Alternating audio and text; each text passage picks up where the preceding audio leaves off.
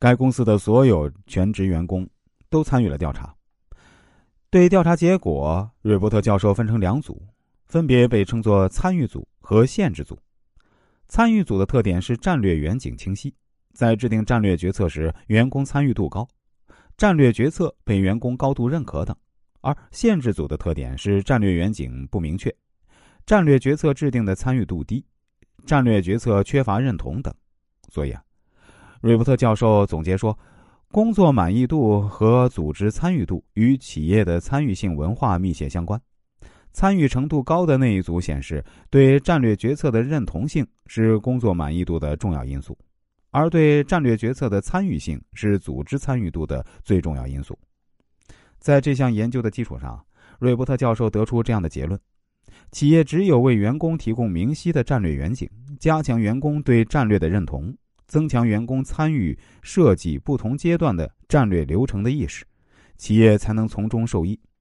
他告诉我们，只有当员工参与了公司的决策和管理后，才能对企业产生认同感和很高的满意度，才能最大限度的激发自己的工作热情，企业也才能真正实现利润的最大化目标。参与是支持的前提，有参与才有支持，不要怕别人会有不同意见。让大家参与到公司的决策和管理中来，会让公司更有活力和激情，会让公司更加融洽和睦，会让公司有更清晰的发展前景。想说服一个人，或想让某人支持你的决定，那么最好的方法就是让他也参与其中。人与人之间需要沟通和交流，这个世界不是一言堂，不是你拍板别人就必须听你的。要懂得让别人心甘情愿的跟随你，要懂得让对方参与到你的计划或者决策中，让他感觉到这不只是你一个人的意见和决定，是你们共同努力的结果。这样，你的计划就很容易成功。有一位专门负责推销装帧图案的年轻人，就从自己的经历中悟到了这个道理。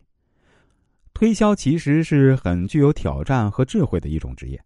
这位年轻人起初到一家公司去推销装帧图案。每次都碰壁，可他从不灰心，一直坚持每星期去一次，甚至一星期去几次。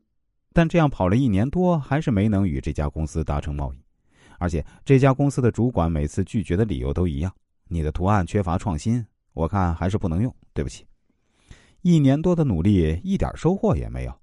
年轻人决定要放弃，但是他在放弃之前啊，想搞清楚自己失败的原因。